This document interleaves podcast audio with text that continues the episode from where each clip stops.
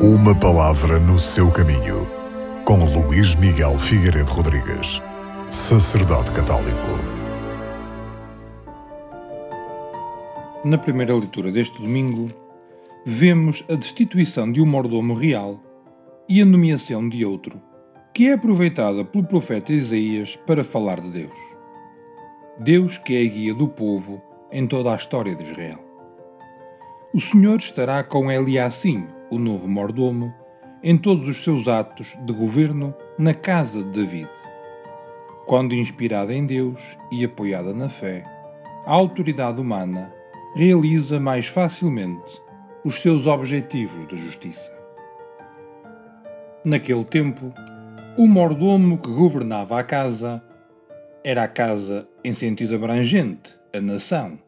Por isso, o mordomo era um político.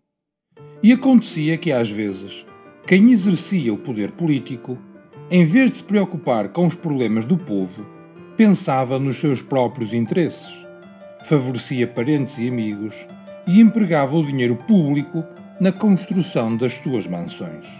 Isto, porventura, também poderia acontecer hoje.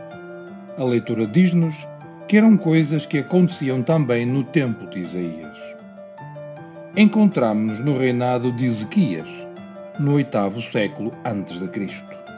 E o primeiro-ministro era um certo Shabna, um oportunista que não dá ouvidos às palavras do profeta, que se deixa corromper com presentes e que, com o dinheiro do povo, começa a construir para si um monumento de mármore.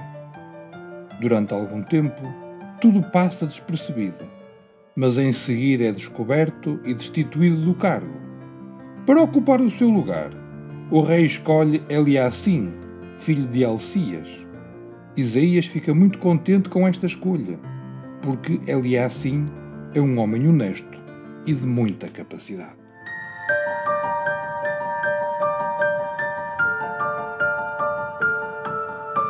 Uma palavra no seu caminho.